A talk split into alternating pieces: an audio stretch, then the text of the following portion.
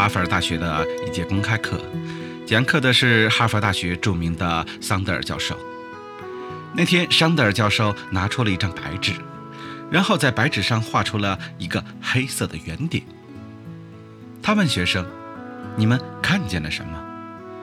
学生回答：“一个黑点。”桑德尔教授说：“桑德尔教授说，你们只说对了一部分，纸中最大的部分是空白。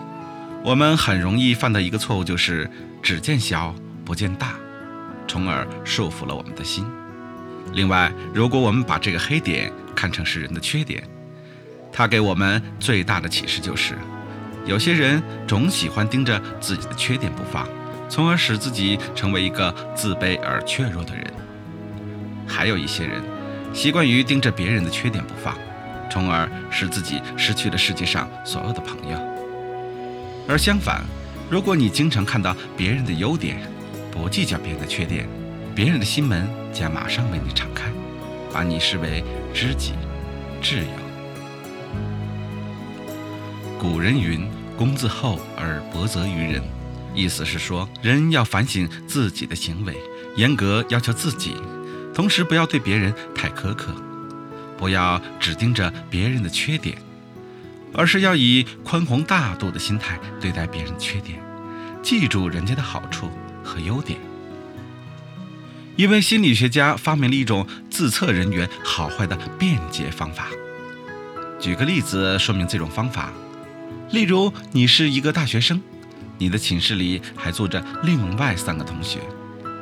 那么，在这个小环境中，如果你想知道自己受欢迎程度如何，你不必委托第三方搞问卷调查，只要问问自己三个同学中，我喜欢或者讨厌几个人。如果你喜欢的人越多，表明你的受欢迎程度越高，你的人缘就越好。反过来，你讨厌的人越多，你的人缘就越差。也许有人不理解。明明是要调查我自己的受欢迎程度，现在却问我将就喜欢或者讨厌多少个人，这不是南辕北辙吗？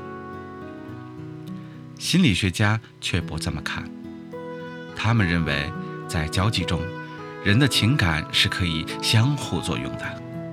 当你真心喜欢一个人，即使你不对他说出来，也没有为他做过什么特别的事儿，但时间久了。对方就能感觉到，就会以同样的情感回报你。如果你心中很讨厌一个人，那么哪怕你将这种情感隐秘得很深，从未给对方什么脸色，最终也会被他感知、回击。美国总统艾森豪威尔刚开始工作的时候，他的上司是个坏脾气的老头儿，对下属不苟言笑。极其严厉，人人见到他都胆战心惊，生怕遭到他的批评、责骂。但让人意外的是，艾森豪威尔尽管是个初出茅庐、毫无背景的新人，这位上司对他却相当友好，经常微笑着和他打招呼，甚至在午休期间邀请艾森豪威尔一起喝过咖啡。同事们既羡慕又不解，问他。每个人都说我们的上司是最不好打交道的人，但他为什么对你这么好呢？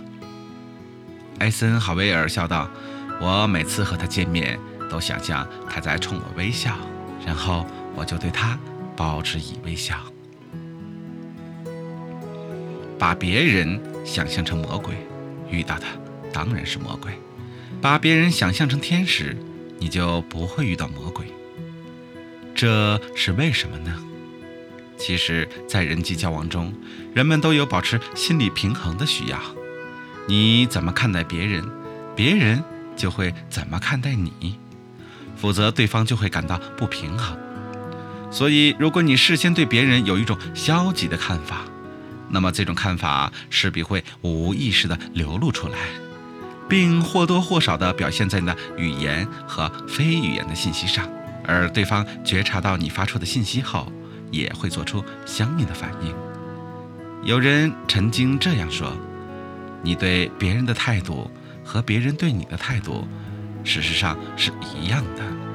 我们往往能够从别人的脸上读到自己的表情。所以说，常记住他人的好，你在他人眼里也就好。你要想别人怎样对待你，你就首先应该怎样去对待别人。